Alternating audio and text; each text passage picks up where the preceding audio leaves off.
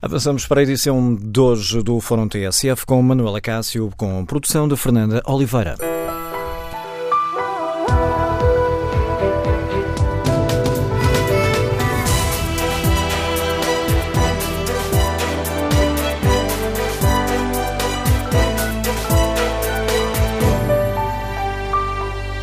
Bom dia. Os partidos à esquerda do PS mantêm a pressão por causa dos precários do Estado e da reforma antecipada sem penalização de quem tem carreiras contributivas mais longas. Estas foram as questões que estiveram presentes no debate eh, ontem no Parlamento com o Primeiro-Ministro no Fórum TSF. Queremos ouvir a sua opinião.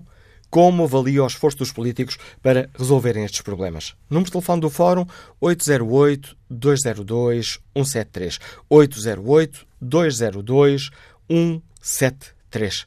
Perguntamos também aos nossos ouvintes se o Governo está a fazer o suficiente nestas áreas. Esta é a pergunta que está na página da TSF na internet e as primeiras respostas uh, apontam no sentido, claro, 78% dos ouvintes respondem que não. Queremos, no fórum, ouvir a sua opinião. O Governo está a fazer o suficiente ou deveria ser mais rápido no processo de integração dos precários?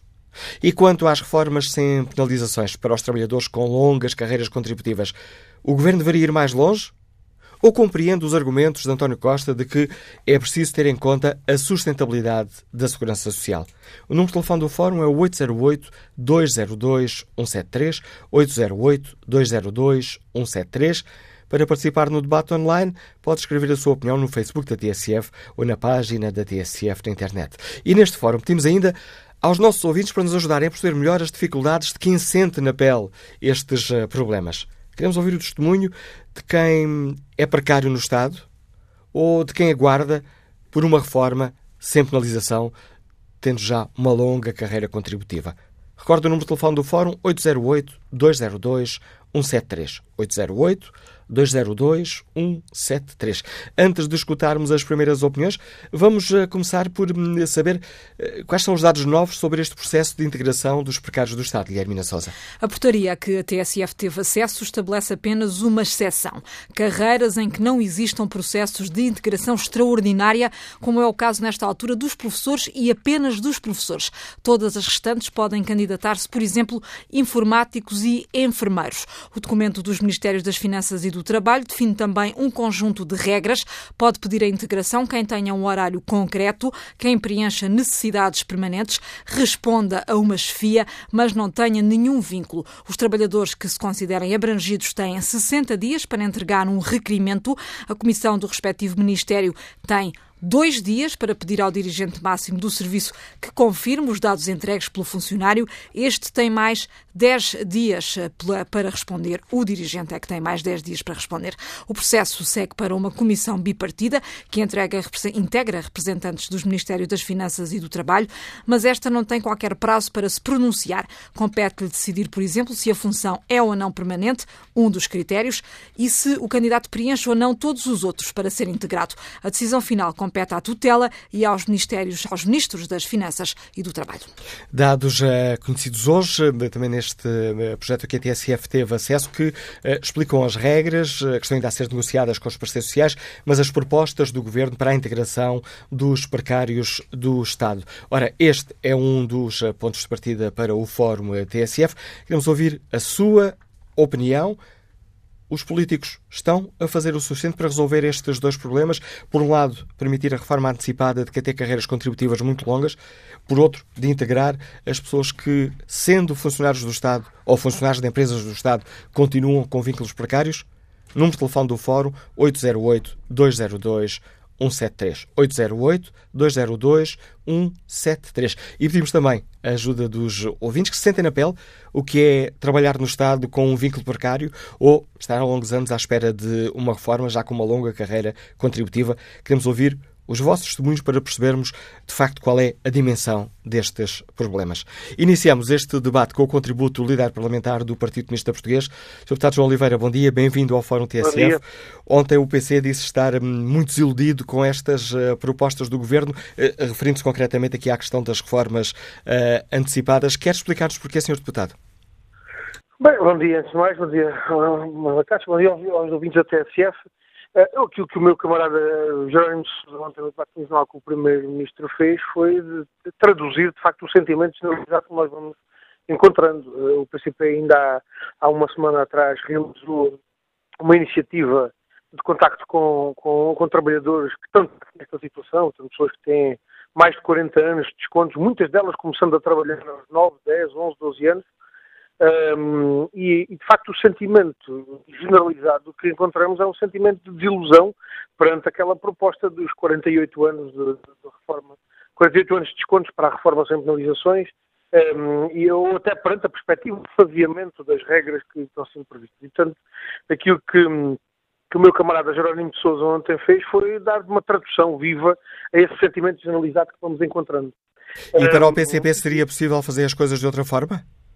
Bem, é, é, evidentemente que sim. É a proposta que o Governo adiantou está muito longe da proposta que o PCP defende e que consideramos que, é, que seria a mais adequada, dos 40 anos de descontos em penalizações. Um, mesmo, mesmo reconhecendo que a proposta do Governo melhora alguma coisa em relação à situação atual, ela fica muito longe da proposta que o PCP tem e daquilo de facto, que é o sentimento uh, generalizado dos trabalhadores, dos anseios que estes trabalhadores têm ao fim de uma vida inteira de trabalho, se poderem reformar sem penalizações e, portanto, corre o risco de ser uma, uma frustração de expectativas. E, portanto, esse, esse sentimento foi ontem trazido ao debate quinzenal, interpretando o, o sentimento generalizado que existe entre os trabalhadores. Agora, isto não é um processo fechado, portanto, a discussão continua a ser feita. Nós julgamos que há possibilidade de encontrar uma solução que corresponda de forma mais adequada às expectativas dos trabalhadores e, sobretudo, fazendo justiça a estes trabalhadores repare que uma, uma, pessoa, quando, começa a, quando, quando chega ao, ao, a uma situação de ter já 40 anos de descontos, isso, em, muitas, em muitas situações isso significa que já trabalhou muito mais que isso, porque muita gente começou a trabalhar sem fazer logo os descontos. Um, e, portanto, leva a vida inteira de trabalho. E não é justo que, ao fim de uma vida inteira de trabalho, e sobretudo ao fim de 40 anos a fazer descontos para a Segurança Social, essa pessoa não tenha direito a reformar-se sem penalizações. E, e, há um elemento que nós temos considerado desde o início como um elemento central nesta discussão, eh, que é não apenas o da justiça individual que se faz a cada um desses trabalhadores, mas também o contributo decisivo que se está a fazer para valorizar a segurança social e valorizar os, os descontos para a segurança social. Porque se os trabalhadores sentirem que vale a pena descontar, porque esses descontos para a segurança social lhes garantem mais à frente uma reforma que, que permite a dignidade na sua velhice, isto também significa uma valorização dos próprios, do próprio sistema contributivo uh, da, da segurança social e significa que, se calhar, muitos dos trabalhadores que hoje são sujeitos a situações de, de, de, de, receberem sem fazer desconto para a segurança social, se calhar começam a pressionar as suas entidades patronais para começarem a fazer os descontos porque sentem que esses descontos são valorizados e isso é um aspecto decisivo também para assegurar a sustentabilidade da segurança social, que é outra discussão mas, que, mas que nós entendemos que um, neste plano deve ser também uh, valorizada, porque esta medida também o permite. Fiquei com uma dúvida. Como é que se o Partido Comunista Português entende os argumentos uh, do Primeiro-Ministro uh, de que uma aplicação imediata desta solução poderia pôr em causa a sustentabilidade da segurança social? Olha, nós estamos convencidos que não. Nós estamos convencidos que isso não aconteceria porque o universo de trabalhadores que estamos a falar não é um universo de trabalhadores tão alargado quanto isso. Um, e de resto, uh, há outras formas. A discussão sobre a sustentabilidade da segurança social, nós preocupamos-nos com ela não entendemos é que ela deva ser considerada como algo em que eh, eh, algo que se encara como um travão às medidas justas e positivas que devem ser tomadas. A discussão sobre a sustentabilidade da segurança social tem que ser feita, mas não pode ser feita para travar medidas que são medidas de justiça para trabalhadores que têm 40 anos de descontos ou mais.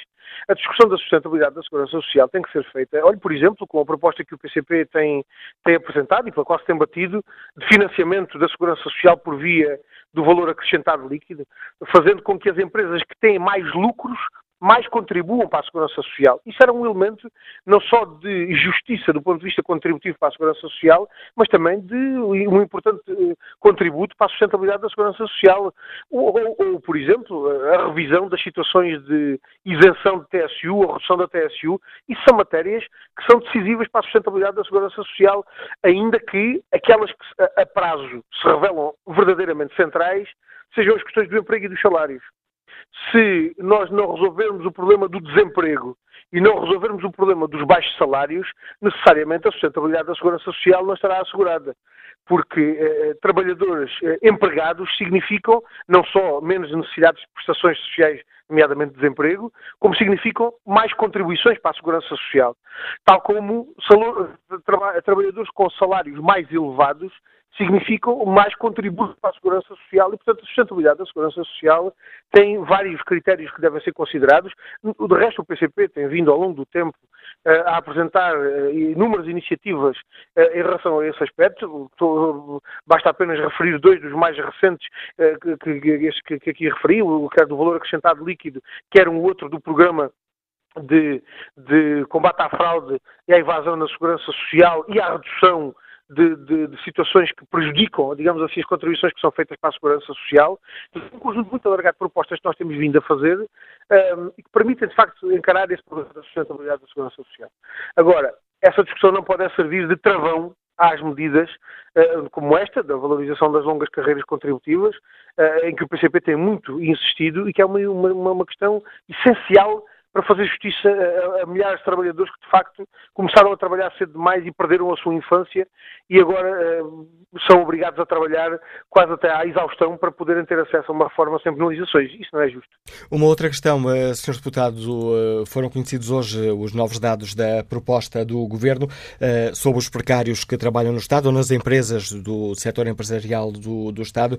O PCP vê com bons olhos esta nova proposta do Governo que, que alarga aquele âmbito inicial que foi anunciado pelo Governo e que, na prática, alarga esta integração a todas as carreiras? Bem, olha, eu acho que há um, há um elemento que, é, que, acho que é muito positivo, independentemente da, da, proposta do Governo, da resposta concreta à sua questão, eu queria que me parece que é muito importante. É que esta questão da precariedade da administração pública é uma questão que eh, se arrasta há anos e que durante anos uh, foi objeto de, de, intervenção e de propostas da parte do PCP e que durante anos não teve qualquer tipo de seguimento.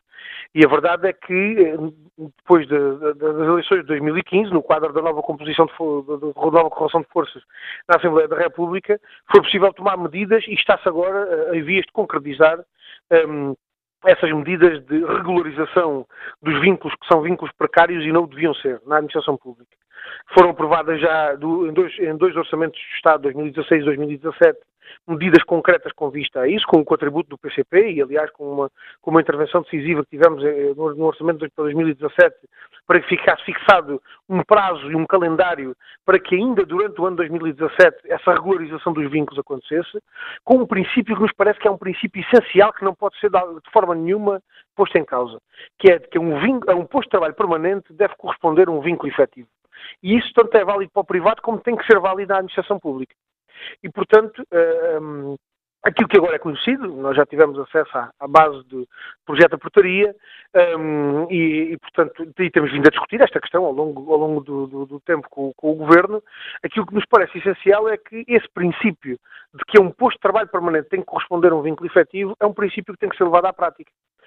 Um, o Governo fez já um levantamento do, das situações dos trabalhadores precários na administração pública, na sequência daquilo que foi aprovado no Orçamento de Estado para 2016. Portanto, há, um, há uma listagem, há uma listagem inicial, digamos assim, da qual é possível partir, e nós consideramos que o Governo tem todas as condições para que, a partir de uma listagem exaustiva dos trabalhadores em situação de precariedade, que vai inclusivamente a situações que não foram consideradas no levantamento inicial, mas, portanto, que a partir da listagem que o próprio Governo tem, que a própria Administração Pública tem, dos trabalhadores que estão em situação de precariedade, possa desencadear o processo admitindo, obviamente, a possibilidade dos trabalhadores poderem suscitar a apreciação da sua própria situação, se eventualmente ela não for considerada. Mas nós parece-nos que há aqui uma responsabilidade central do Governo no desencadear do processo a partir das situações que o próprio Governo, que a própria Administração Pública conhecem, de precariedade na Administração Pública. E parece-nos, obviamente, que é decisivo que eh, eh, não se deixem trabalhadores de fora neste processo de, de vinculação de trabalhadores precários. Eh, obviamente, eh, há situações específicas, de carreiras específicas que têm que ser considerados, com a sua especificidade, é óbvio, mas, mas parece-nos que o princípio de que nenhum trabalhador fique de fora deve ser o princípio que deve ser aplicado na, na concretização da, da, vinculação destes trabalhadores. Porque repare que isto até, vou, vou até vou, já agora se me permite, vou até dar-lhe aqui um exemplo concreto uh, de uma situação que ainda a semana passada tive a oportunidade de, de, de acompanhar a partir da, da, da, situação que existe nas escolas, nas escolas, no agrupamento de escolas em Montemoro Novo. As, a, a, o problema da falta de, de, de, trabalhadores ou dos trabalhadores em situação de precariedade é um problema grave, não, não só, em primeiro lugar, para os trabalhadores que estão sujeitos a uma situação de precariedade que os desprotege, que não lhes assegura direitos, mas até para o próprio funcionamento da administração pública. E repare que, neste momento, nós temos uma situação em que, quer os serviços da administração pública, quer os próprios trabalhadores, quer aqueles que são, digamos assim, os mais diretos interessados no funcionamento dos serviços públicos, reconhecem que a precariedade não é solução. Eh, naquela situação, no agrupamento de escolas de Montemoro Novo, há um problema com, por exemplo, com o recurso a trabalhadores que temporariamente vão sendo colocados nas escolas, o que significa que quando as pessoas finalmente ganham alguma formação para começarem a trabalhar com, com, com as crianças e os jovens nas escolas, vão-se embora. As escolas recebem novos trabalhadores que têm que começar a ser formados nunca sabendo qual é exatamente o número de trabalhadores com que vão contar no início do ano letivo. Isto é, de facto, uma situação insustentável. Insustentável para os trabalhadores, em primeiro lugar, mas insustentável também para o próprio funcionamento dos serviços públicos. E, portanto, o interesse que há em uh, garantir que este processo uh, permita a vinculação de todos os trabalhadores precários à administração pública, assegurando, obviamente, a especificidade que, que as carreiras específicas exigem, é um interesse que é um interesse geral, não é só dos próprios trabalhadores, é um interesse geral, inclusivamente da administração pública e de, dos próprios uh, utentes dos serviços públicos. Esta nossa conversa já, já vai longa, mas gostava de lhe colocar outra questão, se o PCP entende que uh, esta solução do Governo não, uh, não inclua aquelas pessoas que foram contratadas apenas para substituir outros trabalhadores. O problema que está a ser colocado em relação às substituições, nós não conseguimos ainda identificar exatamente o universo de situações a que, que isso a que isso se refere, mas uh, há um problema que, que, é o, o, problema central, que é o de, uh, muitas vezes, por trás desse pretexto ou de outros, se encontrarem soluções que são efetivamente precariedade quando não deviam ser. Ou seja, a questão da substituição temporária é sempre um pretexto que pode ter várias, várias faces. Um, e aquilo que nos parece que devia acontecer era que não se utilizasse esse pretexto ou outro para deixar de vincular trabalhadores que, sendo trabalhadores precários, uh, correspondem de facto a necessidades permanentes dos serviços. Esse princípio de que um posto de trabalho permanente tem que corresponder a um vínculo efetivo é o princípio que permite resolver situações de precariedade, incluindo aquelas em que, estando em causa a substituição uh, temporária eh, de trabalhadores efetivamente não é isso que acontece e acabam por, por estar em causa uma situação de, de precariedade. E, portanto, parece-nos que aquele princípio eh, que, que, que, referimos e que, de resto, tem sido uma, uma, batalha central que o PCP tem assumido, não só em relação à, à, administração pública, mas em relação ao próprio setor privado, onde essas situações também, também acontecem, um, ehm, e onde, obviamente, também tem que ter avanços, tem que haver avanços na resposta aos problemas dos trabalhadores do setor privado que estão em situação de precariedade, mas parece-nos que esse princípio de posto de trabalho permanente ter que ter um contrato efetivo é o princípio que permite eh, descortinar em cada situação eh, a resposta necessária que é preciso, que é preciso dar, incluindo essas das, das substituições eh, temporárias, quando elas são efetivamente um pretexto para a precariedade. Agradeço ao líder parlamentar do Partido Comunista Português, João Oliveira, a participação no Fórum TSF e que opinião têm os nossos ouvintes sobre estas questões. Por um lado, a integração dos precários do Estado. Hoje ficamos a saber que o Governo um, alargou o âmbito da, desta integração integração. O árbitro tinha falado inicialmente e uh, admite de, a integração dos precários de todas as uh, carreiras. Queremos saber como avalia esta proposta e quanto à outra questão polémica da reforma antecipada de quem tem carreiras contributivas mais longas, acha que o Governo está a fazer o suficiente? Ou, pelo contrário, era preciso ir mais longe? Compreende os argumentos de António Costa de que é preciso ter em conta a sustentabilidade da segurança social e de que a reforma antecipada sem penalizações eh, de pessoas com 46 anos de desconto pode ser faseada no tempo? Queremos ouvir a sua opinião e queremos também, neste Fórum TSF, ouvir o testemunho de quem trabalha no Estado com vínculo precário e de quem, descontando há muito tempo, continua uh, a aguardar por uma reforma sem penalizações. Número de telefone do Fórum 808-202-173. primeiro ouvinte é funcionário público e escuta-nos em Vila do Conde. Bom dia, Augusto Ramos. Muito bom dia, Sr. Lagartos, ao Fórum e a todos os ouvintes. Eu, isto aqui é uma, é polémica que eu já estou farto de ouvir sempre a bater na mesma tecla. Ou seja, eu tenho 61 anos, vou fazer 62. Tenho 50 anos de trabalho. E eu fiz a quarta classe aos 10 anos, aos 11 fui para o mar. Claro que aos 11 anos não descontei passei a descontar aos 14, quando tirei a cédula marítima. Ainda estou com ela agora na mão aqui na minha gaveta. Tenho uma cédula marítima tirada aos 14 anos, rapazinho. A hora dos 14 anos é que comecei a fazer descontos. Foi em 1970, está aqui na cédula marítima. Eu trabalhava, não era 7, 8 horas como aqui, nas fábricas ou, ou na escola, que sou funcionário público atualmente. Trabalhava às 12, 13, 14 e 15 horas por dia, de sol a sol. Eu dormia 2, 3 horas de descanso por noite. Era uma vida escrava. Era tudo à mão, a remar, era a remo, como os escravos de Roma, a remar. Quando rebentava uma lata, tínhamos que remar para a outra. É 300, 400 metros contra o vento. A remar contra o vento. Era a puxar tudo à mão as linhas com os dos anzóis. Quando andei Matosinho da pesca, tinha que puxar o, o, o, milhares e milhares de cabazes de sardinha para cima. É tudo à mão, era tudo à mão, era, era duríssimo, uma vida escrava, 21 anos na, na escravidão no duro. Depois andei em fábricas, de fiação de fio, fiação de fio em fábricas. Trabalhei numa fábrica de, de frigoríficos e arcas dois anos também. Trabalhava no armazém a carregar arcas e frigoríficos, a carregar a mão para cima e para baixo. Nesse tempo ainda, ainda era à mão. É?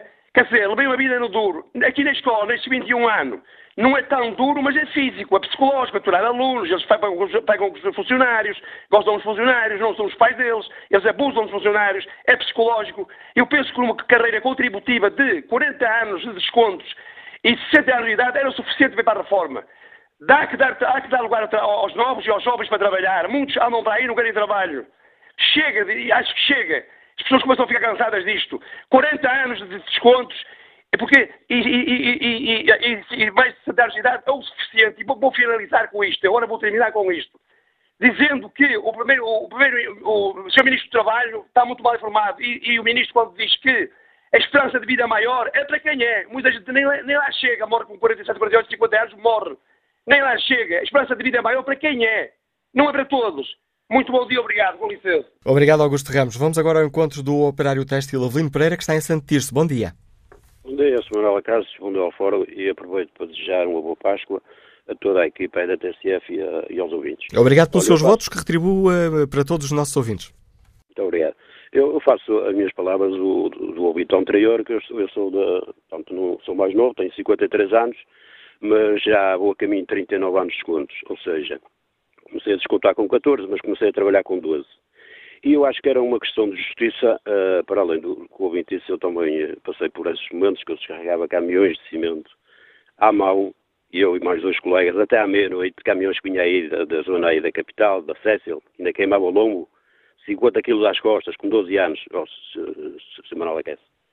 E é uma questão de justiça também por outro lado. Sabe que eu, eu pronto, não gosto de, de, me gabar a mim próprio, mas eu era uma pessoa inteligente. Até que quando fiz o sexto ano de escolaridade, 1976, a professora chamou a minha mãe à escola para incentivá-la a me deixar continuar a estudar. E, e a minha mãe tinha mais cinco filhos, não tinha condições para me pôr a estudar. E fui trabalhar para o Douro. Ou seja, eu quando chegar à reforma, pela lei que está, aos 66, eu vou ter 52 anos de descontos.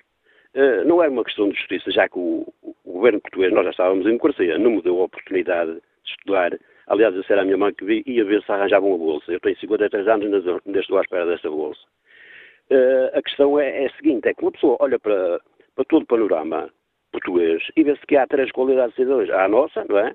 Que fomos escravizados, começamos a trabalhar crianças, crianças, atenção, e depois há aqueles, olha, ainda ontem vim a ouvir eh, na, na TSF às 10 horas, quando saí do meu trabalho, o Sr. Paulo Macedo, da Caixa Geral de Depósitos, a dizer que agora, por causa desta reestruturação, eh, vão chegar a acordo com funcionários que pode, com 60 anos e 36 anos de descontos podem e, e ficam com penalização, ficam com 95% do salário. Pronto, esses são os segundos, nós somos os, os últimos, esses são os segundos. E depois há aqueles que ao fim de semana comentam nas televisões. Eu estou-me a lembrar de um comentador ao fim de semana que reformou-se com 8 anos de Assembleia da República que com 50 anos de idade. E isso é que remoe as pessoas. É que os políticos fazem. Para eles há dinheiro. Para salvar bancos há dinheiro. E para olhar para estas pessoas que foram marginalizadas por causa do, da democracia, não há dinheiro. Muito, muito boa Páscoa e muito obrigado. Obrigado, Avelino Pereira. Vamos agora escutar a opinião do professor Rui Miguel, que nos uh, escuta em Lisboa. Bom dia. Bom dia. Bom dia, Sr. Manuel Cato. Bom dia ao Fórum. Eu queria dar só um desabafo, que hoje fiquei a saber que sou português de segunda porque fiquei fora da regularização dos precários. Os professores ficaram fora da regularização dos precários nas carreiras especiais. São dos únicos. É uma coisa engraçada. Uh, o que eles dizem é que temos um, um processo de vinculação extraordinária. Era isso, era isso que eu lhe ia dizer, oh, oh Miguel, mas olha que o Governo argumenta que já há aí um processo extraordinário de... Ah, mas o problema, o grande problema é que, por exemplo, Sr. Manuel Cássio, existem até à data cerca de 10 mil horários completos este ano em contratados eles têm, há condições para vincular na vinculação extraordinária cerca de 5 mil professores e eles já abrem 3.500 vagas, das quais anda agora em discussão se umas são extintas porque tem duas versões lá dentro. É engraçado, porque se eles abrissem o processo de precários individual aos docentes provavelmente não seriam 10 mil, seriam muito mais, porque muitos de nós temos muitos anos de serviço, sempre com horários completos, e depois um, o governo ia ter um grande problema que iria vincular muita gente. O próprio Primeiro-Ministro disse que numa entrevista a uma, a uma a uma rádio, que se houvessem dos 80 mil precários ou 100 mil precários, se todos tivessem condições, todos vinculavam. E é isso que é o grande problema. Dizer que é uma vinculação extraordinária é pena porque eles, eles calcularam muito mal as vagas necessárias. E é isso que, que, me, que me deixa um bocadinho desapontado. Porquê? Porque, pelos vistos, eu não tenho direito a expor a minha situação a ninguém. É isso que me deixa, que me deixa, deixa -me desapontado. Pelo menos eu gostaria que eu apresentasse o meu caso, eu tenho 13 anos de serviço, tenho horários completos há anos, que tenho, vou ficar fora porque as definições de vagas, porque, porque há, há gente com, com mais anos de serviço do que eu, não é? Mas eu continuo este ano com horário completo, já o ano passado tive, o outro ano também tive, e não vou vincular, nem posso mostrar a ninguém que efetivamente eu sou uma, uma necessidade do sistema, e é isto que me deixa desapontado. E obrigado por uh, partilhar connosco o seu uh, desapontamento, Rui Miguel. Ajudou-nos a perceber melhor, uh, com um caso concreto, de que estamos aqui a falar quando falamos da integração dos precários do Estado. Vamos agora ao encontro do deputado do Bloco de Esquerda, José Soares. Senhor deputado, bom dia. O Bloco de Esquerda considera que, que, o Governo também está aqui a, a fazer menos do que devia nestas áreas? Bom, nós, o Bloco de Esquerda bateu-se muito por este processo de integração dos precários nomeadamente dos precários do Estado. Temos também apresentado várias propostas para combater a precariedade no setor privado, porque também não há precários de primeira e precários de segunda a, precariedade foi-se generalizando na nossa sociedade por via de muitas modalidades diferentes, das, dos falsos recibos verdes, da generalização dos contratos a prazo, do negócio das empresas de trabalho temporário que têm crescido muito e que, e que basicamente alugam pessoas a outras empresas, ficando com uma parte do que deveria ser o salário desses trabalhadores, eh, situações de trabalho dissimulado, enfim, há uma multiplicidade de situações de precariedade que são formas de abuso sobre as pessoas. E nós temos batido contra elas e relativamente ao Estado, o que temos dito é muito simples. O Estado não, não pode, não tem capacidade para combater a precariedade no privado se não for o primeiro a dar o exemplo. E esta o exemplo decisão que o Estado deu nos últimos anos foi um exemplo negativo. E, portanto, uh, ia-me perguntar, desculpe. Ia-lhe perguntar se esta decisão de alargar eh, a, integração, a regulação de, de outras, uh, todas as carreiras, se considera que é uma boa medida, isto depois de ouvirmos aqui o testemunho de, de um professor que está numa situação também é complicada. Sim, repare, nós, nós insistimos desde sempre que era primeiro preciso fazer esse levantamento, ele foi feito, e quando o levantamento foi feito, nós levantamos duas questões, duas preocupações. Primeiro, que todas as pessoas tivessem ou não sido identificadas no levantamento inicial que foi feito, que todas as pessoas, todos os trabalhadores, pudessem requerer eh, a avaliação da sua situação. Isso é muito importante, ou seja, termos um processo que não deixa ninguém de fora e que permite que todas, eh, todos os trabalhadores considerem que a sua situação deve ser avaliada, que estão a desempenhar uma necessidade permanente que possam fazê-lo. Em segundo lugar, que os critérios fossem transparentes, do ponto de vista de, de, de como é que vai ser eh, feita a avaliação de, da situação dos trabalhadores, de saber se estão ou não a preencher uma necessidade permanente, se, estão, se têm ou não uma relação, eh, no fundo, se têm uma, um, uma relação de precariedade com o Estado e finalmente também insistimos eh, que era muito importante não só que nenhum precário ficasse de fora, mas também que os eh, sindicatos não ficassem de fora deste processo, porque a presença, a participação dos sindicatos nestas comissões de avaliação são um fator essencial de transparência, de confiança, de credibilidade do próprio processo. E, portanto, as decisões sobre a vinculação dos precários devem resultar de um consenso entre a tutela e os representantes dos trabalhadores relativamente ao conjunto das situações. E nós levantamos essas preocupações, temos estado a, a debater com o Governo essas, eh, essas preocupações e reconhecemos que se têm dado passos nesse sentido e que eh, estamos eh, finalmente ao fim de tantos anos e de tanta insistência também da nossa parte, estamos finalmente eh, eh, em vias de iniciar este processo de regularização que é para nós da maior importância. E o facto de, de esta proposta do Governo deixar de fora as pessoas que, que, foram contratadas em regime de substituição de outros trabalhadores, o Bloco entende esta decisão ou receia que, eh, que esta análise possa ser complicada e causar alguma injustiça? Não, é preciso é, é, é, identificar se as pessoas estão ou não a cumprir uma, uma, uma necessidade permanente. É evidente que se há uma, um, um trabalhador que está uh, de licença e, eh, e, que vai, e que vai voltar, naturalmente aí estamos no caso de uma verdadeira, sei lá, licença, alguém que esteja de licença de maternidade, por exemplo, e, e que é temporariamente substituído, eh, aí estamos perante uma verdadeira substituição. O problema é que eh, os motivos que permitem a contratação a termo tenham sido utilizados de forma abusiva para preencher necessidades permanentes dos serviços. Da mesma forma, aliás, que a prestação de serviços que pode existir tem sido, tem sido um pretexto para ter milhares de trabalhadores a falsos recibos verdes, em que o falso recibo verde é pura e simplesmente uma forma de dissimular o vínculo efetivo que deveriam ter com os serviços, porque eles estão a desempenhar necessidades permanentes, têm uma, uma, uma, uma hierarquia que lhes dá instruções sobre o que devem fazer e, portanto, são verdadeiros trabalhadores subordinados, estão a preencher necessidades permanentes e deveriam ter, ver reconhecido o seu contrato. nós sabemos que há milhares de situações a termo, de contratos a termo, no, no, seja de contratos precários na administração pública, no setor empresarial do Estado, que não são necessidades eh, temporárias, são necessidades permanentes que estão dissimuladas, que estão a ser eh, enquadradas de forma errada por vínculos precários. E, portanto, essas situações é preciso regularizar.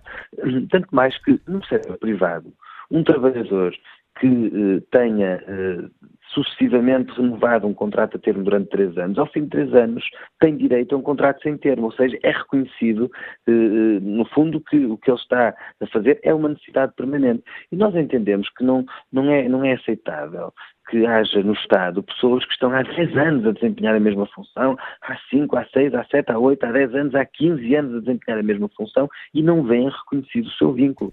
Já nos alegramos aqui exemplo, muito nesta questão. professores também.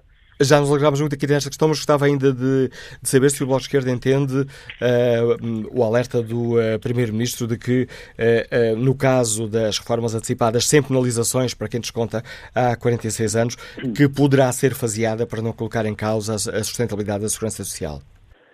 Não, nós discordamos que seja faseada. Esta, é, é nós precisamos fazer justiça agora a toda uma geração que foi empurrada para o trabalho infantil, e que eh, já foi eh, sacrificada, escravizada, como dizia, como dizia há pouco um, um dos ouvintes da TSF, foram escravizadas desde muito cedo e que o mínimo que o Estado pode fazer é reparar a injustiça de que essas pessoas foram vítimas e reconhecer eh, o seu direito a reformarem-se sem penalizações.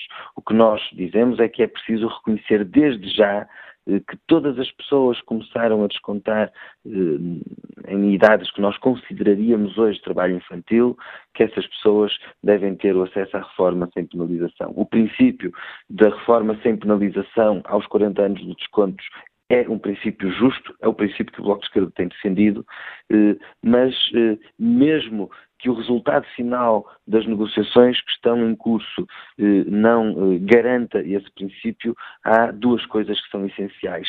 Todas as pessoas começaram a descontar antes dos 16 anos têm que ter este ano aos 60 anos a possibilidade de se poderem reformar sem penalizações e é preciso valorizar as longas carreiras contributivas, ou seja, é preciso que quem tem 40 anos de desconto, ou 41 ou 42, enfim, quem tem mais de 40 anos de descontos, eh, eh, a partir de 40 anos de descontos, veja a sua carreira contributiva valorizada e, portanto, não tenha que esperar até aos 66 anos e 3 meses para poder reformar sem penalizações. E nós entendemos que estamos em condições de o fazer e o Bloco de Esquerda está disponível para, no Orçamento de Estado, discutir fontes de financiamento da Segurança Social para garantir a sustentabilidade da Segurança Social, que naturalmente é uma matéria que nos preocupa e que, do nosso ponto de vista, se garante desde logo com políticas de emprego e de combate à precariedade, porque significa que há mais pessoas a trabalhar e a descontar para a Segurança Social, e esse é o elemento, o elemento fundamental, mas também pode garantir-se por via de fontes alternativas de financiamento da segurança social. A sustentabilidade da segurança social não se garante pela manutenção de regras punitivas contra quem começou a descontar desde muito cedo, desde que era criança. E dou-lhe um exemplo. Aliás, posso lhe dar dois exemplos. Eh, a, a, a, taxa de rotatividade, ou seja, o agravamento da TSU para os contratos a prazo, ou seja, uma taxa de rotatividade, uma penalização das empresas que recorrem à precariedade, que está prevista no programa de governo, mas que ainda não foi implementada, significaria por ano, de acordo com as contas do próprio Ministro das Finanças, um acréscimo de 350 milhões de euros de receitas para a Segurança Social. Muito bem, vamos incluí-la no orçamento de 2018, eh, eh, é, é a nossa proposta.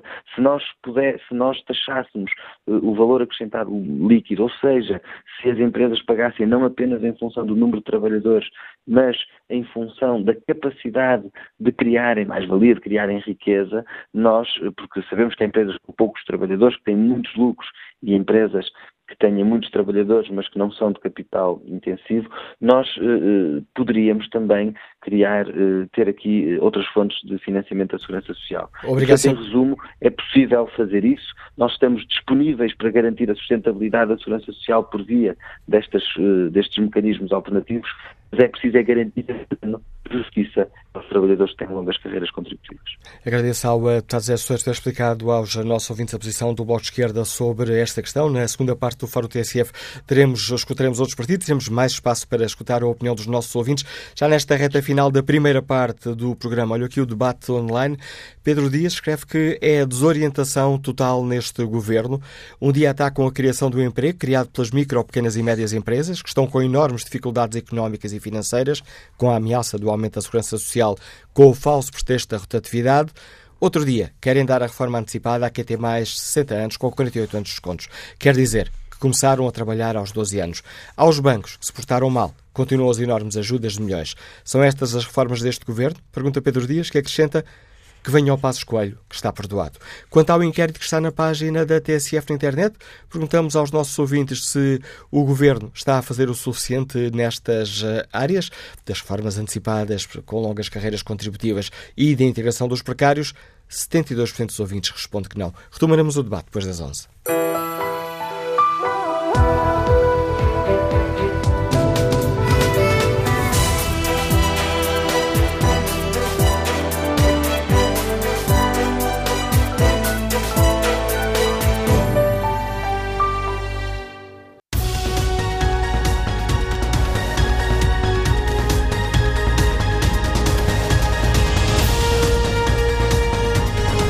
São 11 e 9, estamos de volta ao Fórum TSF.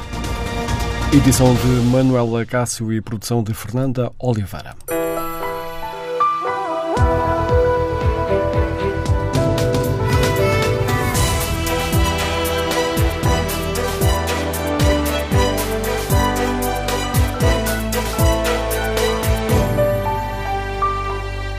Retomamos o debate no Fórum TSF, onde avaliamos a forma como o Governo está a lidar com o processo de integração dos precários e das reformas eh, para os trabalhadores eh, com longas carreiras eh, contributivas. O prometido é devido, retomamos o debate com a opinião dos nossos ouvintes. Começamos por escutar o funcionário público Fausto Cunha, que nos liga de Lisboa. Bom dia.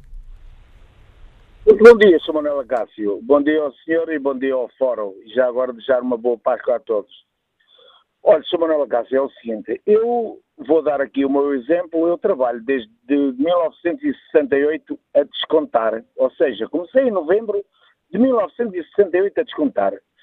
Faço este ano 49 anos de desconto. Eu pergunto ao nosso governo atual: será que é preciso mais alguma coisa para que uma pessoa que trabalha há quase há 49 anos a descontar não vá para a reforma sem qualquer penalização. O que é que é preciso mais que essa pessoa faça para que não seja penalizado para ir para a reforma? Olha, eu vou-lhe dar aqui um exemplo. Eu fui militar na GNR.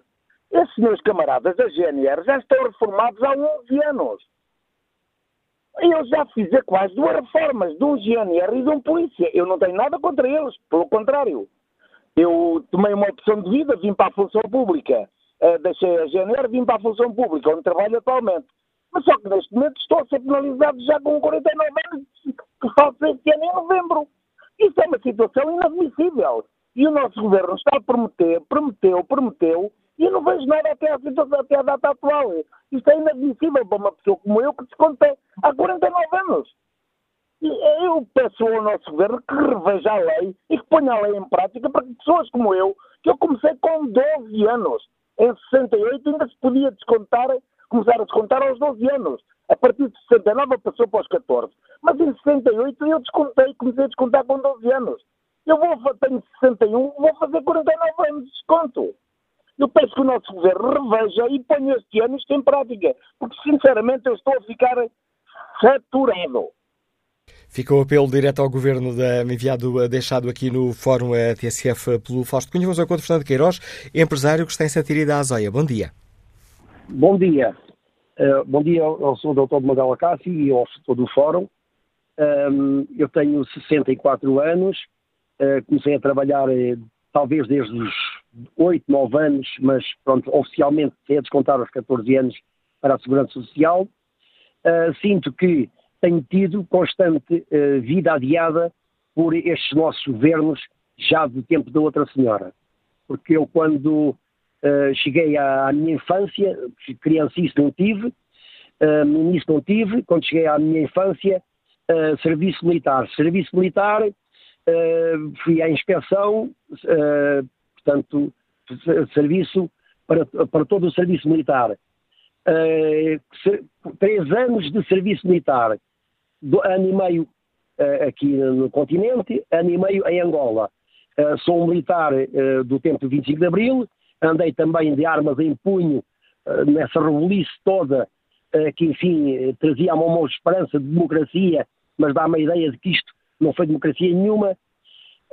e acontece que, pronto, quando regresso, estou no desemprego, tive que começar a trabalhar por conta própria, Uh, tive um interregno de descontar para a Segurança Social, até que me obrigaram a descontar para a Segurança Social, obrigaram-me, disseram-me que eu que tinha, tinha empregados, mas tinha que também descontar, não tenho direito, uh, não tenho direito a qualquer uh, subsídio de, de, de doença e por aí adiante.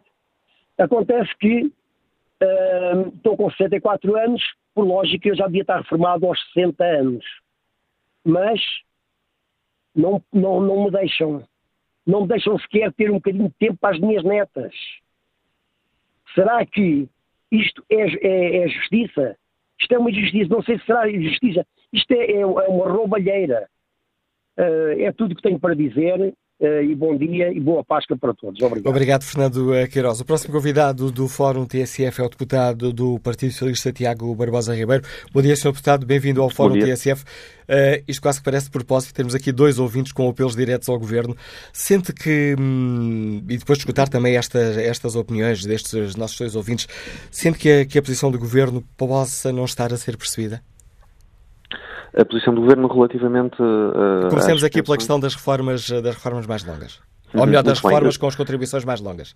Com as contribuições mais longas, muito bem. Eh, relativamente a essa matéria, como é conhecido, o Governo procurou corrigir eh, uma injustiça. O, o, enfim, o desenho final da proposta ainda não está conhecido, eh, ainda está em, em, discussão e, portanto, ainda não conhecemos os detalhes da versão final, que resultará dos contributos, certamente, de muitos cidadãos, enfim, e da expectativa que é gerada em torno desta matéria, dos parceiros sociais, dos sindicatos e dos nossos e dos aliados parlamentares do Governo.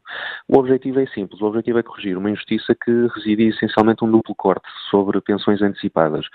Portanto, muitos trabalhadores que trabalharam uma vida, que trabalharam para terem direito à sua reforma, com o sistema de pensões antecipadas do anterior governo, chegavam a ter cortes superiores até 40% da sua pensão de reforma, o que era, enfim, naturalmente impraticável para terem uma vida digna durante a sua reforma. Portanto, era um corte relativamente à pensão antecipada, ao qual se somava o corte sob o fator de sustentabilidade. E, portanto, o que o Governo agora procura fazer é encontrar um equilíbrio, portanto, um equilíbrio entre as pessoas que descontaram muitos anos e, portanto, aqui a definição que temos que encontrar é precisamente a definição de carreira contributiva muito longa, enfim, naturalmente que a justiça individual sobre cada caso eh, enfim, eh, será feita por cada cidadão. Certamente que todas as pessoas entenderão, e certamente legitimamente, que terão direito a uma reforma o mais cedo possível. É justo trabalhar a uma vida, mas temos que encontrar um equilíbrio relativamente ao nosso contrato social e ao nosso sistema, eh, que tem a ver com a própria sustentabilidade do sistema, enfim, e, e o equilíbrio entre o número de anos de descontos e o número de anos previsível, naturalmente, relativamente à esperança média de vida, enfim, e à, e à qualidade de vida de um, de um pensionista, de um reformado, em que irão receber uma pensão de reforma. E, portanto, o que nós procuramos fazer é isso, é eliminar uh, esse duplo corte e é ter um regime uh, mais justo, com menos cortes, em que as pessoas possam viver com mais dignidade. Uh, certamente quem esteve, enfim, quem, quem, quem, esteve nesse sistema e que acedeu durante aquele período de, superior a dois anos com o anterior ministro Pedro Mota Soares a essas pensões, são precisamente as pessoas que mais nos têm dirigido apelos. E esses apelos que as pessoas nos têm vindo a dirigir é que precisamente que o novo regime lhes possa ser alargado. Portanto, nem, tem, nem está em causa o, o, as condições do novo regime, assim a revogação do regime no qual elas uh, se integraram. Porque é, de facto, um regime muito injusto, ao qual somavam, por exemplo, enfim, cortes complementares no complemento solidário para idosos, por exemplo. Portanto, a taxa de incidência de pobreza nesses pensionistas, com uma reforma à qual depois não poderiam efetuar nenhum, nenhum critério de revisão, enfim, era, passaria a ser e passou a ser essa a sua reforma até, enfim, até ao final dos seus dias, é, é, é de facto um sistema que estava uh, baseado numa profunda injustiça. E, portanto, mas, o nosso questão, objetivo. Mas a questão aqui, essa questão fica, fica clara. A questão não está uh, sequer na solução, está no, uhum. no, no, período em que essa solução uh, irá certo. ser aplicada. Ontem o Primeiro-Ministro, dizendo, bom, há mais vida para além de 2017, uhum. disse que, bom, esta solução pode ser diferida no tempo. Não é pedir ainda mais, acrescentar injustiça à injustiça? Bom, eu acho que nós temos que resolver naturalmente as, eh, esta e outras situações, eh, nomeadamente a que está também em cima da mesa, que tem a ver com a precariedade, o mais cedo possível eh, e de forma mais sustentável possível. O que nós temos que encontrar é, é um critério para soluções duradouras que não estejam sujeitas a reversões em, em ciclos eleitorais posteriores e, nomeadamente, por governos com uma ideologia contrária, enfim, àquela que, que procuramos, com alguma justiça, introduzir no, ao nível da legislação laboral, ao nível do sistema público de pensões, ao nível da segurança social, ao nível das reformas. E, portanto, nós temos um grande consenso e esse consenso tem que se encontrar com os parceiros sociais uh, e com, uh, de forma o mais alargada possível, com, com os parceiros parlamentares e, se possível, enfim, com outros partidos que não apoiando este governo possam também apoiar soluções que que possamos vir a encontrar. Eh, e, portanto, nós temos que encontrar soluções o mais brevemente possíveis, enfim, eu admito que o mais brevemente possível e admito que isso vai ser encontrado muito rapidamente. O processo está em ser discussão, eu não quero antecipar às soluções concretas que irão ser encontradas, nem devo, eh, porque essa discussão está a ser feita e essas soluções serão encontradas e, há muita expectativa sobre o resultado eh, desse diálogo que está neste momento a decorrer e que decorre estes dias, estas semanas, tendo por base aquele primeiro uh, projeto que foi apresentado, o primeiro desenho de proposta que foi apresentado pelo Governo na, na concertação e que, que, que, é público, portanto, o desenho da proposta preliminar.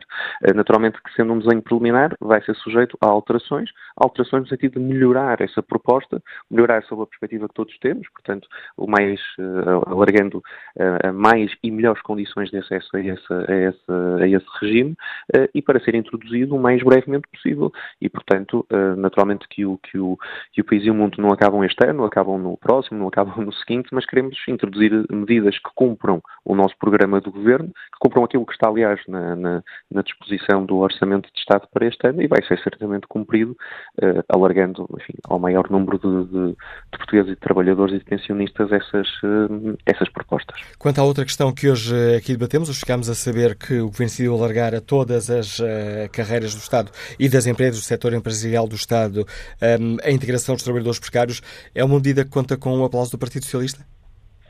Uh, sim, eu, uma vez mais, nesta, nesta matéria também, uh, é uma proposta que ainda não é conhecida e, portanto, enfim, sendo conhecidos já alguns detalhes que estão, enfim, que estão hoje uh, e têm vindo a ser precisos na comunicação social, eu não me queria pronunciar sobre medidas concretas e terei todo o gosto em participar no novo fórum, se assim entenderem, na próxima semana ou na seguinte, assim que seja conhecido a proposta em concreto.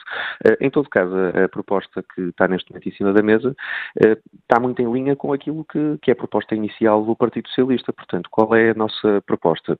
Eh, nós entendemos que o Estado eh, não pode deixar de dar o exemplo quando fala de precariedade. Nós temos um diagnóstico, que é o diagnóstico é público, aponta para cerca de 100 mil vínculos atípicos. Nem todos correspondem a trabalhadores precários. É precisamente esse o trabalho da, das comissões que agora vão ser constituídas. Dentro desses 100 mil vínculos atípicos haverá certamente muitos precários. Uh, e, portanto, o que nós pretendemos é procurar uh, que o Estado dê o exemplo e que regularize de forma extraordinária os trabalhadores que trabalham uh, no setor público empresarial, na administração central, nas, nas várias instituições, nas várias instituições do Estado, nas empresas públicas, eh, e que têm vínculos atípicos para cumprir uma função permanente.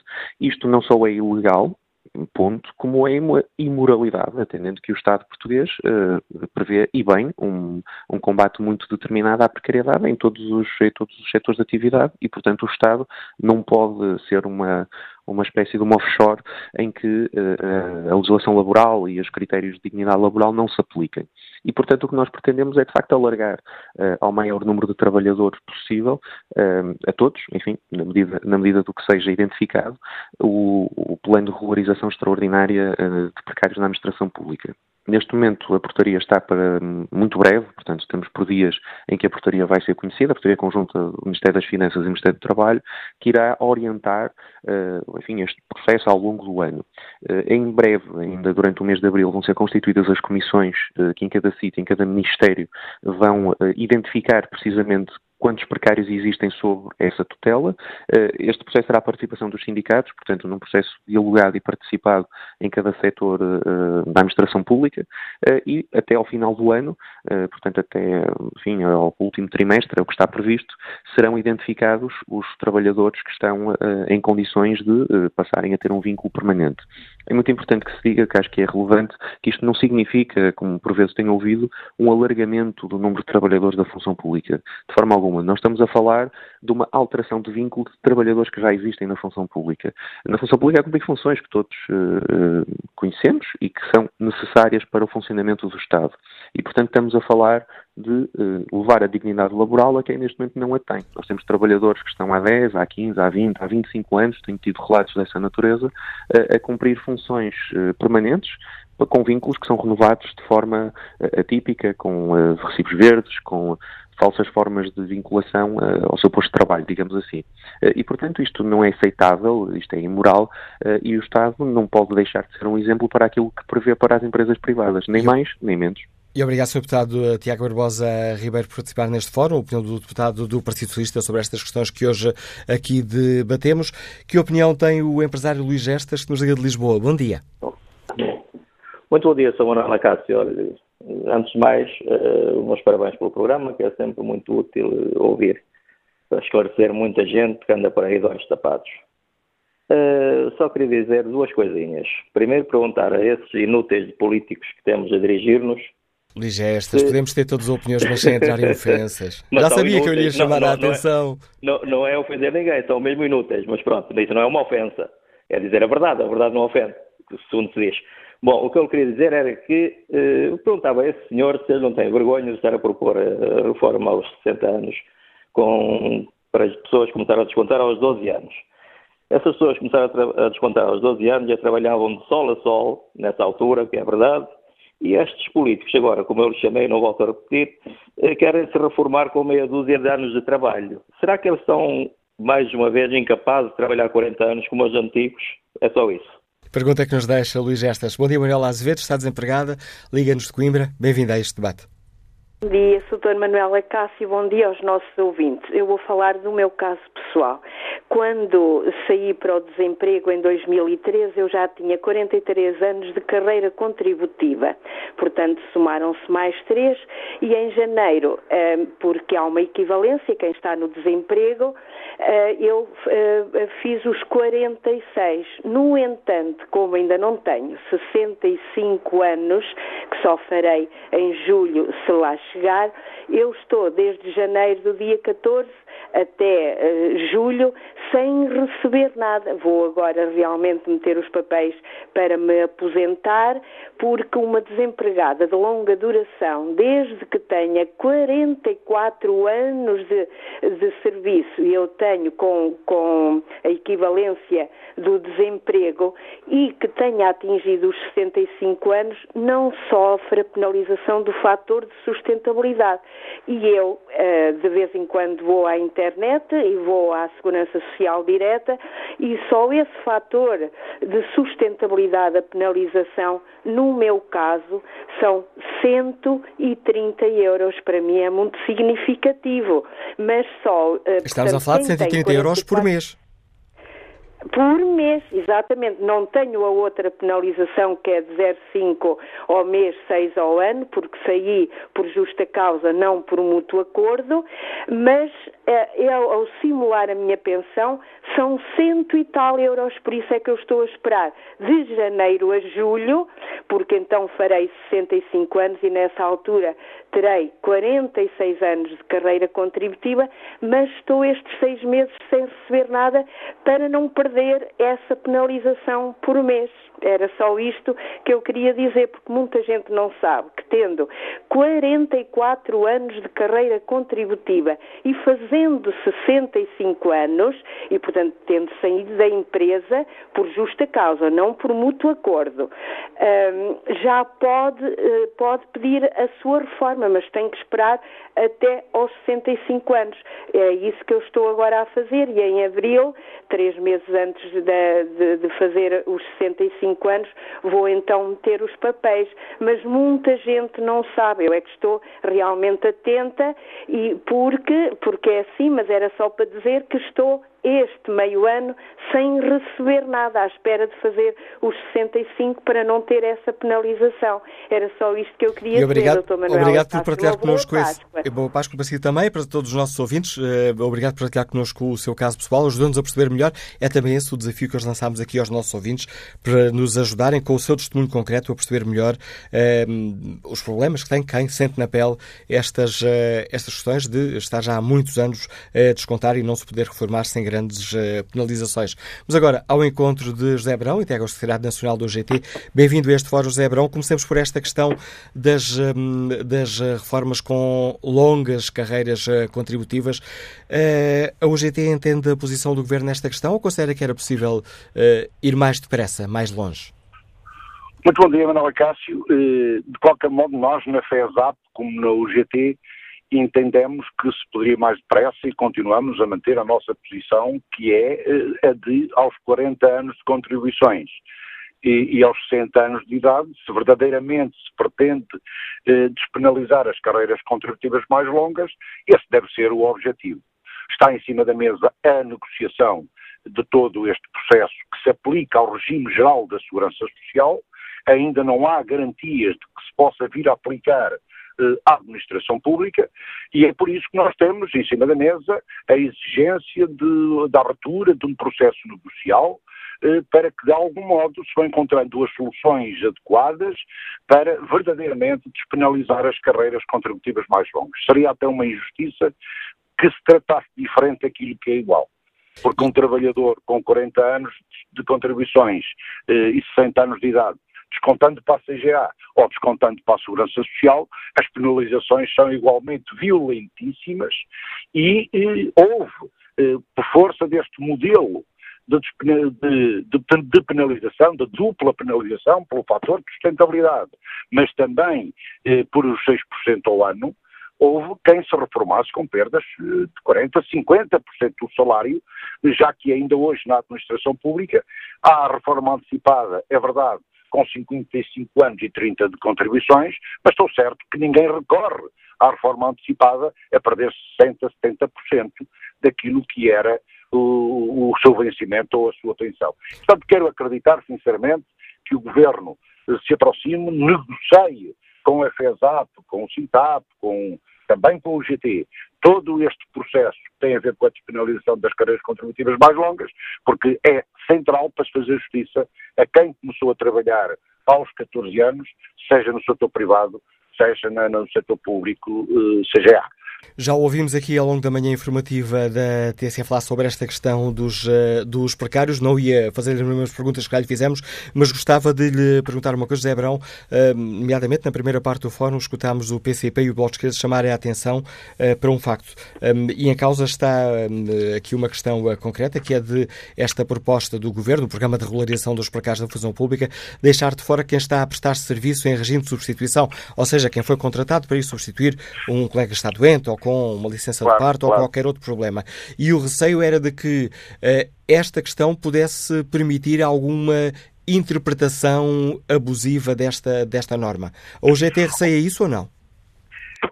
Deixe-me dizer-lhe o seguinte: nós, no que diz respeito às exclusões, eh, iremos procurar reunir com a Secretaria de Estado da Administração Pública e o Ministério do Trabalho para melhor avaliar a proposta eh, de portaria de que tivemos conhecimento.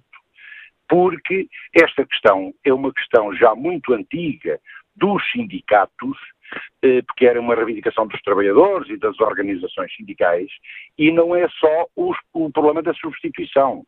É também aqueles contratos de trabalho que foram feitos para acréscimos anormais de serviços, e acontece que há trabalhadores 6, 7, 8, 10 anos eh, porque foi considerado e mantém-se o acréscimo anormal de serviços pelo volume de trabalhadores que saíram da administração pública, e isto tem que ser olhado com rigor. Sabemos que se trata de um levantamento neste momento, de uma avaliação de todas as situações, sejam carreiras gerais, sejam carreiras especiais, porque são igualmente precárias, e importa, sinceramente, é uma grande sensibilidade. Vamos participar nas comissões eh, de acompanhamento eh, bipartidas, eh, com muita determinação, para que não se cometam injustiças e se trate verdadeiramente de resolver o problema daqueles trabalhadores que satisfazem necessidades permanentes dos serviços, como lhe digo, sejam carreiras especiais, sejam professores, eh, sejam enfermeiros, sejam informáticos ou outros, porque não faria sentido tratar do problema do combate à precariedade, deixando de fora partes tão significativas e tão importantes como são, por exemplo, as carreiras especiais e os professores, mas embora a gente saiba que neste momento decorre um processo de regularização para eh, mais de 3 mil professores, mas há milhares de professores que há anos satisfazem necessidades permanentes dos serviços e que é importante resolver. E é por isso que eh, salientamos eh, a abertura do governo para ouvir as posições dos sindicatos da FESAP, como da UGT, como do SINTAP, com o objetivo de que não se cometam mais injustiças e para nós agora, que esta proposta de portaria está em cima da mesa, é conhecermos e negociarmos o projeto de lei que o Governo há de aprovar eh, no que diz respeito às soluções destes problemas. Será por concurso, será um mix de concurso e tribunais arbitrais, vamos exigir a trabalhadores novo concurso, quando já fizeram um concurso de seleção um dia, vamos exigir a trabalhadores que já satisfazem necessidades permanentes de serviços há 14 e 15 anos, que vão ter que voltar a fazer um concurso novo. Bem, é tudo isto que está em cima da mesa e é por isso saudamos a iniciativa. Ela vem tarde, mas é como se costuma dizer, vale mais tarde do que nunca. Obrigado, José Abrão, por participar neste fórum. José Abrão integra o Secretariado Nacional da UGT. Olha aqui o debate online. João Miguel Gil escreve Todos os esforços para corrigir injustiças e reforçar a coesão social são bem-vindos, mas de pouco servem estes retoques se continuarmos a fingir não ver o elefante no meio da sala. Nas condições atuais, até quando é sustentável a segurança social? 2035, 2040? Pergunta João Miguel Gil. O Governo deve a todos nós, aos nossos filhos e netos, deixar um sistema de segurança social para muitas e boas décadas. Não adianta esperar que a situação se resolva por si, é necessário rever estruturalmente a segurança social, as suas fontes de financiamento, as suas limitações, os seus apoios, os seus beneficiários. É necessário fazer reformas estruturais no investimento e nas políticas fiscais que promovam o crescimento franco e sustentado da economia e do emprego. Sem fazer isso, o governo limita-se a empurrar com a barriga, rezando pela ajuda da economia mundial.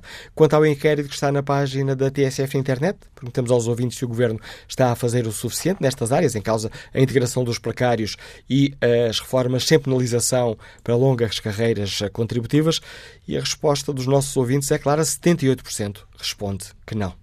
Bom dia, Ana bem-vindo ao Fórum TSF, integra a Comissão Executiva da CGTP.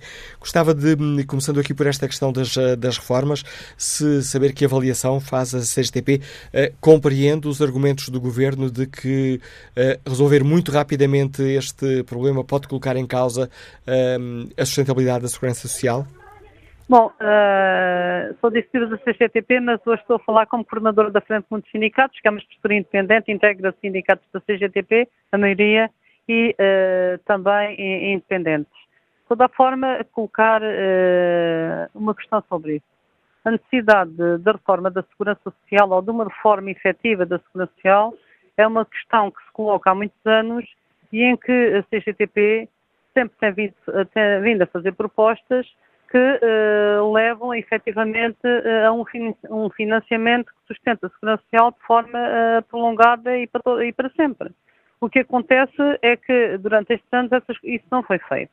E naturalmente há uma questão que se pode colocar, em primeiro lugar, sobre a sustentabilidade financeira da segurança social e que tem a ver com o emprego. E todos sabemos que tem a ver com o emprego, porque naturalmente que quanto maior for o desemprego, menos descontos entram para a Segurança Social e uh, daí que uh, se uh, verifique um problema ou possa vir a verificar-se um problema se as coisas não se inverterem, porque nós sabemos que o desemprego é muito grande e sabemos que há também muita fuga ao pagamento da Segurança Social e que depois fazem prisões fiscais.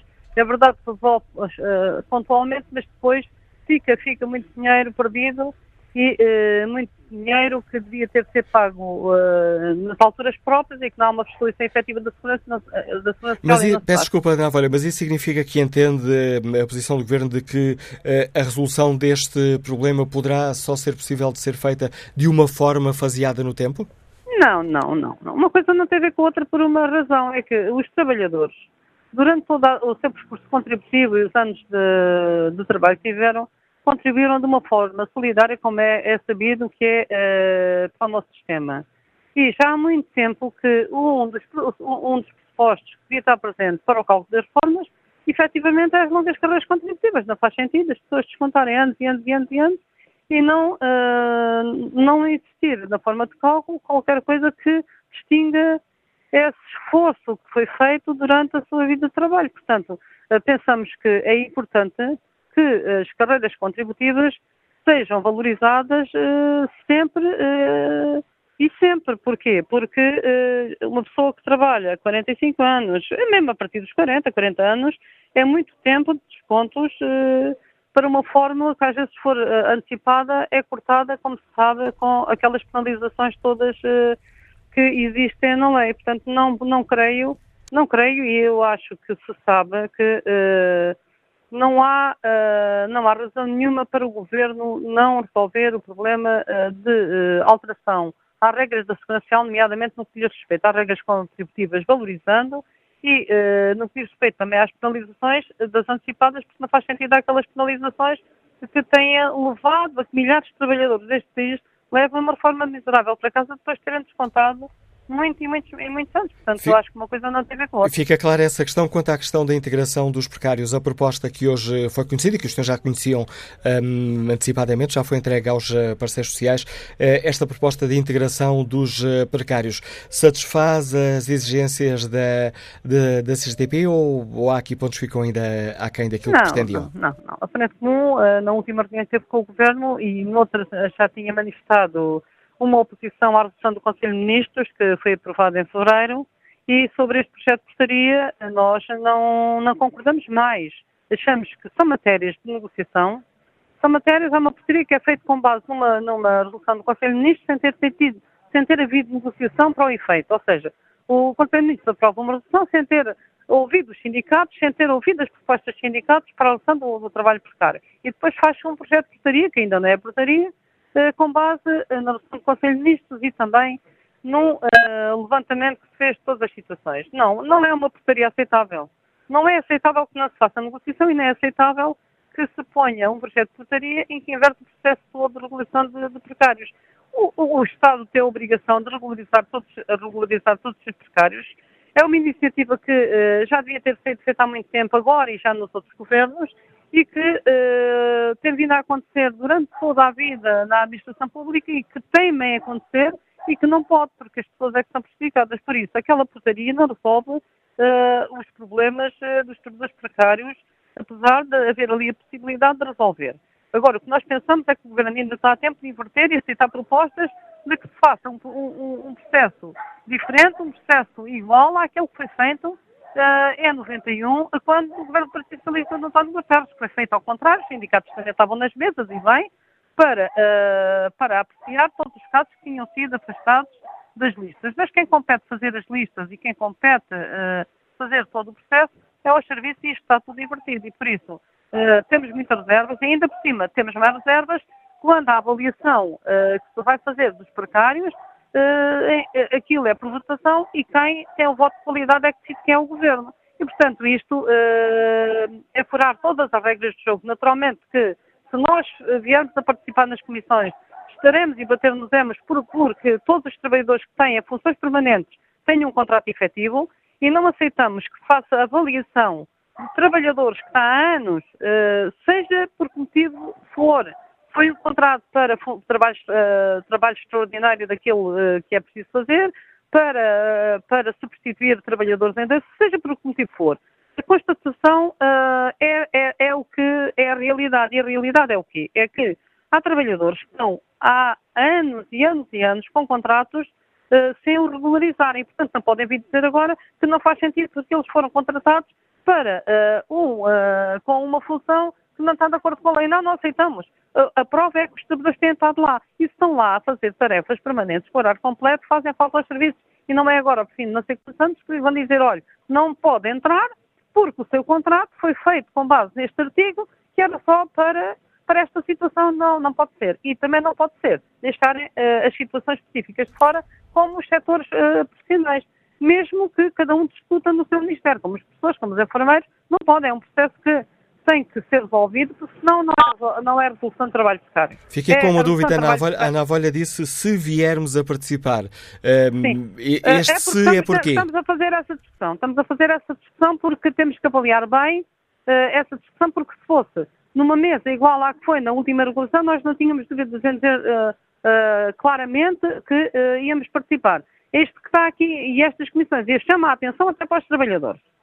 Estas comissões é para avaliarem se os trabalhadores são ou não precários uh, e nós uh, isso não aceitamos porque os trabalhadores está definido o que é precariedade. E, os, e, o Governo sabe, os Ministérios sabem o que é que é precário. Todos os meses pagam o vencimento que já é processado uh, informaticamente, tem os nomes de toda a gente. Não vale a pena fazer conta que não sabem, sabem.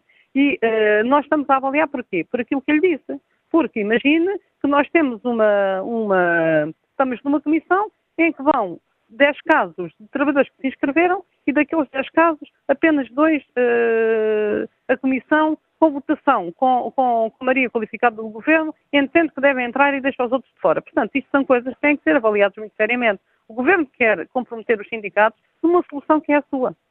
Numa solução que é a sua, que ele é que tem que, que, ele é que, tem que resolver. E por isso nós uh, estamos a avaliar e penso que uh, é de bom senso avaliar e naturalmente que estamos disponíveis para uh, defender os trabalhadores, como o fizemos da outra vez, como tivemos sempre presente na vida dos trabalhadores, como já tivemos que fazer na, em alturas greves uh, com os trabalhadores vir precário para resolver o problema, e depois uh, achamos ainda que o Governo vai a tempo de inverter tudo isto, ainda hoje há de, servir, há de seguir para o, para a Secretaria de Estado da Administração e Emprego Público uma tomada de decisão nossa e uh, fazendo uma proposta que aquilo se inverta, porque achamos que as coisas estão todas ao contrário. Obrigado, Ana Valha, pela participação neste fórum uh, TSF. Fica marcado por este, um, ehm, por este alerta da CGTB que admite não participar uh, neste processo, da CGTB, da Frente Comum uh, de Sindicatos da População Pública, admite não participar no processo de regularização dos uh, precários. Vamos agora ao encontro da deputada social-democrata Carla Barros. Bom dia, Sr. Deputada. Como é que o PCP avalia a forma como o Governo está a gerir estes processos? O PCP não, o PSD. Uh, peço desculpa e agradeço a correção. Muito bem. Um, Está-me a perguntar como é que o PSD avalia esta, esta matéria questão, de combate e, à precariedade. Exatamente. Uh, muito bem. Nós, relativamente ao combate à precariedade, naturalmente que nós saudamos todas as intenções de combate, venham de que partido vierem. O que nós não podemos saudar são processos confusos, como é este processo criado pelo atual governo de integração dos precários. Um, este, este processo uh, começou uh, de uma forma muito confusa, aliás, percebemos uh, que foi uma iniciativa um, que, que, que, uma intenção que se iniciou de costas voltadas para os sindicatos, um, iniciou-se com base nos interesses eh, de negociação com o Bloco de Esquerda e com o PCP. Aliás, tem sido uma enorme falha deste governo um, negligenciar, portanto, toda a atenção e todo o contributo que os sindicatos possam dar e a concertação social também possa dar nestas matérias. Um, o, o, o primeiro passo que foi dado no combate à precariedade foi o diagnóstico ficamos a perceber que esse diagnóstico não serviu para nada, portanto, aquele diagnóstico que foi apresentado pelo Governo, embora já numa fase muito tardia e, sem cumprir os prazos para os quais se comprometeram, levantou cento e tal eh, mil eh, trabalhadores precários no Estado percebemos que agora vamos entrar numa nova fase que não passa, e entendo o PSD que não passa de uma nova fase de diagnóstico, portanto, nós ainda não saímos do diagnóstico, que é a fase das comissões de avaliação. Ou seja, se o diagnóstico tivesse sido o primeiro diagnóstico bem feito, com envolvimento uh, dos representantes dos trabalhadores, com um bom conceito, com um conceito de precariedade bem definido, com os passos bem definidos que deveriam ser dados imediatamente seguida para iniciar o processo de integração. Esta fase da comissão de avaliação um, poderia ser ultrapassada, poderíamos já estar num verdadeiro processo de integração. Note-se, importa aqui realçar o seguinte: nesta fase, uh, o Sr. Ministro das Finanças já deveria ter entregue no Parlamento, de acordo com o que se comprometeu, uma proposta de lei para a integração dos precários. O PSD desconhece, o Parlamento desconhece essa proposta. Os sindicatos também desconhecem eh, essa, essa proposta. E, portanto, nesta fase, eh, numa altura também em que percebemos que o Ministro das Finanças, que tutela o emprego público, está completa, completamente à margem deste processo. Aliás, quem lidera o processo de integração dos precários no Estado é o Sr. Ministro Vieira da Silva. Portanto, numa matéria que em termos orgânicos e funcionais, depende do Ministro das Finanças, está a ser liderada pelo Ministro Vieira da Silva. Nós sabemos que hum, o Ministro Vieira da Silva tem liderado neste governo dossiês políticos extremamente pesados, portanto, e entendemos que este processo de integração dos precários seja mais um momento de oportunismo político deste governo, que esteja a criar falsas expectativas nos trabalhadores e isso, naturalmente, que o PSD não pode acompanhar intenções eh, que não sejam justas, que não sejam equilibradas e que não sejam, não sejam eh, bem feitas para todos os trabalhadores e para os portugueses. E Essa é a nossa cautela. E quanto à outra questão que hoje eh, aqui debatemos e que até marcou também o debate no, no Parlamento com o Primeiro-Ministro, a questão das reformas sem uh, penalização. Um, ontem ouvimos uh, o uh, Primeiro-Ministro acusar as alterações que foram feitas durante o governo do, do PSD. Como o PSD entende a posição do governo nesta questão concreta? De pois. é preciso mudar esta questão, mas pode ter que ser numa, numa forma faseada?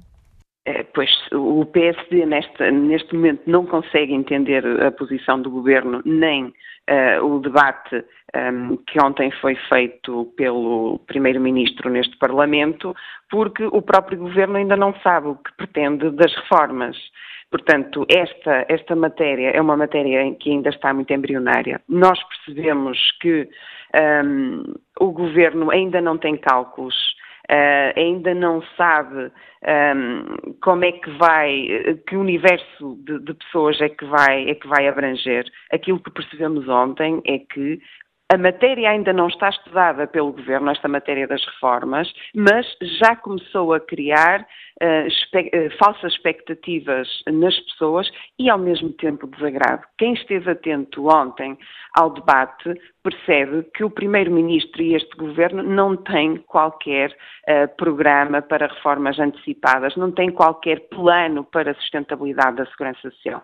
Aliás, permita-me que lhe, que lhe, diga que o PSD teve o cuidado de alertar este Governo para que no debate e na discussão do último Orçamento de Estado de 2017, esta matéria da sustentabilidade da segurança social fosse introduzida na, na, na discussão o Partido Socialista, o PCP e o Bloco de Esquerda, que apoiam esta solução governativa, não, queria, não quiseram criar a Comissão Independente para avaliar um, a, a, segurança social e para criar novas fontes de financiamento. E Portanto, fica claro, nós percebemos. Fica, peço desculpa.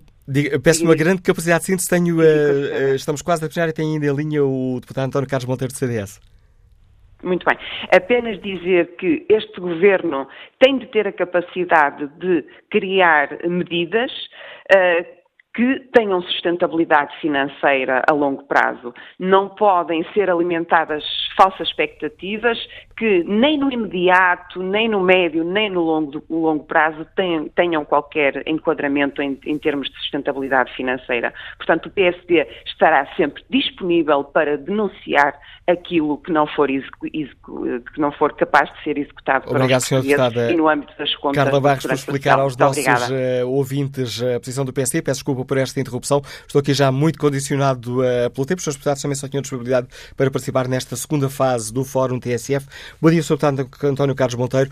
Como é que dia, o CDS encara esta, e peço-lhe uma grande capacidade de síntese, tenho desculpa por isso, uh, como é que encara concretamente, começamos aqui por esta questão dos precários, a proposta do Governo para a integração dos precários na função pública?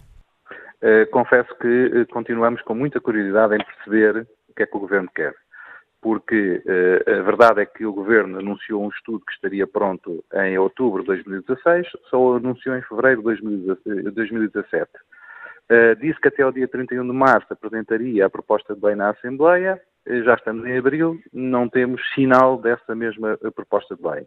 Disse que tinha identificado 116 mil precários na administração pública e recebemos inúmeras participações de trabalhadores que dizem que são precários há anos, e que eh, não constam desse estudo, nomeadamente os trabalhadores, por exemplo, que estão eh, no âmbito dos fundos estruturais. E nós o que temos é perguntado ao Governo eh, se essas pessoas são para incluir ou não são, se 116 mil é o número máximo ou é o número mínimo de precários eh, e como é que essa eh, integração se vai processar. Vamos ter concursos?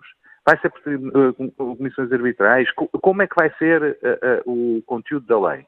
Até porque o que é previsto é um calendário relativamente longo. Uh, supostamente vão ser constituídas agora, uh, quando a lei entrar na Assembleia depois de ser discutida e aprovada, as comissões arbitrais.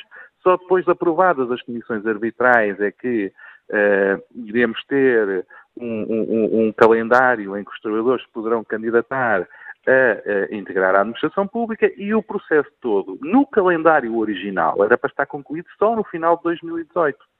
Ora, eh, se estamos com estas derrapagens uh, uh, que se vão acumulando, o risco é deste processo uh, ter uma certa entropia e confesso que nós temos um grande respeito pelas, pelas pessoas que, que, que têm uh, trabalho precário uh, e achamos que não, não pode haver tentativas de iludi-las ou de as utilizar em calendários que são calendários, diria eu, com alguma dose de eleitoralismo. E quanto à questão da, das reformas, sem penalização para quem tem longas carreiras contributivas, ao longo dos anos o, o anterior governo foi muito criticado nesta área. Agora, como é que olha para esta proposta e para os argumentos do governo? É bom que se note que, pela primeira vez, quem criou um sistema que beneficiava quem tinha carreiras mais longas até foi o anterior governo. É óbvio que estávamos no âmbito da Troika e isso introduziu dificuldades. Agora, reconhecer que quem tem, por exemplo, mais de 40 anos uh, de descontos uh, deve ter, uh, deve ter isso, deve ter sido, ser tido em atenção no que diz respeito à idade de reforma, é um passo que foi dado ainda pelo anterior governo. Agora, nós, mais uma vez, temos perguntas para as quais não temos respostas. E a questão é, eh, aquilo que, está a ser dito é, eh, quem tiver 60 anos e 48 anos de descontos tem a possibilidade de pedir a reforma antecipada sem penalização. Ou seja, estamos a falar de pessoas que começaram a descontar para a Segurança Social com 12 anos. E fizemos ontem, a Presidente do Partido do CDS, a doutora Assunção Queixas, fez uma pergunta muito simples ao Sr. Primeiro-Ministro. Foi quantas pessoas é que estão identificadas nessa situação. O Sr. Primeiro-Ministro respondeu que tinha um colega de escola que sabia que tinha eh, passado por uma situação semelhante, tinha começado a trabalhar muito cedo aos 12 anos. Convenhamos que tratar matérias da segurança social com, uh, com, esta, uh, com esta falta de informação, das duas uma, ou há ligeireza ou há opacidade. Porque a pergunta que foi feita e tem vindo a ser feita insistentemente pelo CDS é quantas pessoas é que vão ser abrangidas pelas propostas do Governo, para podermos analisar o mérito dessa, dessas propostas e analisarmos a sustentabilidade das mesmas. Porque, por princípio, o CDS reconhece que as carreiras mais longas devem ser, devem, ter devem ser tidas em atenção desde que haja sustentabilidade. Agora, não conseguimos perceber é quantas pessoas é que começaram a descontar com 12 anos, que pelos vistos é o universo a que se dirige a proposta do Governo, e uh, o Governo continua a nos dizer até hoje uh, os números de, de, pessoas abrangidas pelas suas propostas. E obrigado, Sr. Deputado António Carlos Monteiro, pela participação neste Fórum TSF. Os pedidos de explicações do CDS ao Governo marcarem também este debate. Quanto ao inquérito que está na página da TSF na internet, 80% dos ouvintes consideram que o Governo não está a fazer o suficiente nestas áreas da integração dos precários e das reformas sem penalização para quem tem longas carreiras contributivas. Resta-me de despedir com um pedido de desculpa aos muitos ouvintes que se inscreveram e que não pudemos escutar neste debate e também com votos de uma Páscoa feliz para todos.